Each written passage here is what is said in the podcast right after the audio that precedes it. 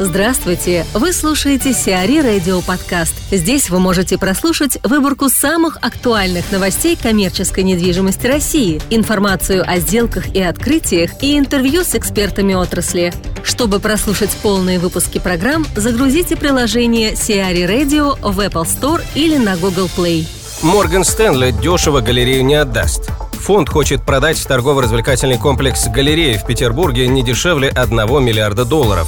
На данный момент выбирается брокер для реализации актива. Морган Стэнли рассчитывает выручить от продажи галереи примерно столько же, сколько потратил на его покупку. Найти покупателя на такой дорогой объект будет крайне сложно, считают участники рынка. Среди потенциальных претендентов они называют Ford Group и Молтех.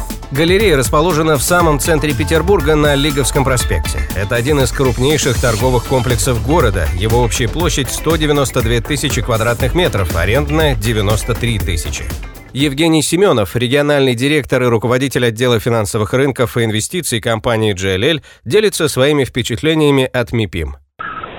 Вы знаете, в этом году как-то все было достаточно по-рабочему. С одной стороны, это, наверное, немножко удивительно, но с другой стороны, рабочий настроен был.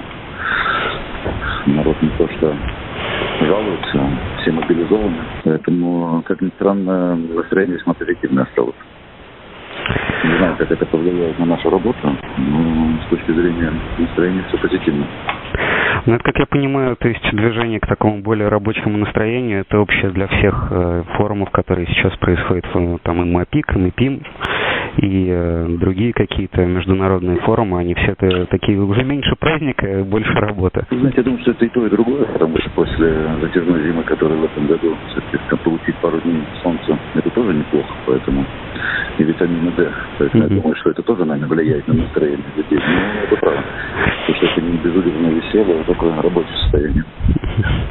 Хорошо. А насчет э, каких-то опасений, насчет тем, то есть там э, много сейчас э, таких политических, каких-то неприятных новостей, тем это как-то влияет на настроение участников ну, выставки? Знаете, ну, вы знаете, мы же общались со многими. Я думаю, что россияне каждый имеет свое, наверное, представление, кто достаточно хорошо информирован.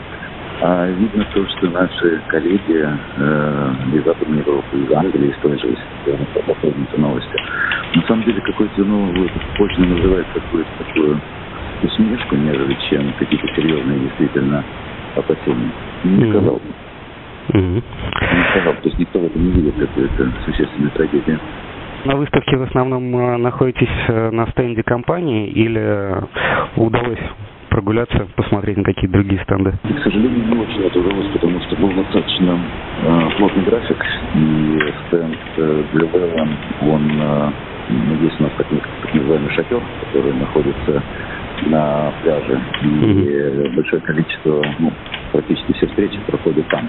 Достаточно удобно, потому что есть возможность где сесть, где пообщаться, и практически все время, к сожалению, пришлось провести там.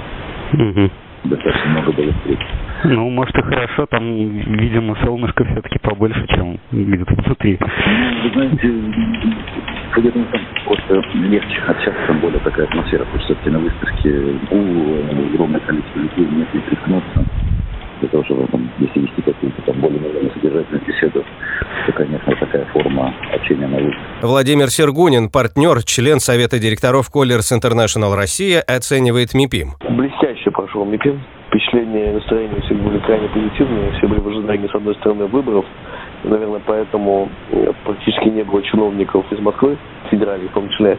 Ну и а часть с этим связана и сравнительно небольшое количество участников, меньше, нежели в типичных э, годах предыдущих но при этом все были очень концентрированы, общение было суперэффективным, все знали, чего они хотят, поэтому общее впечатление от Дмитрия очень положительное. Он был эффективным, фокусированным и четким. Поэтому нам, нам крайне понравилось. Alibaba инвестирует в конкурента. Интернет-ритейлер Alibaba инвестирует 2 миллиарда долларов в своего малазийского конкурента компанию Lazada. Ранее китайский ритейлер уже делал аналогичные инвестиции. По итогам сделки сменится глава Lazada. На месте основателя сервиса Максимилиана Битнера придет топ-менеджер Alibaba Люси Пен.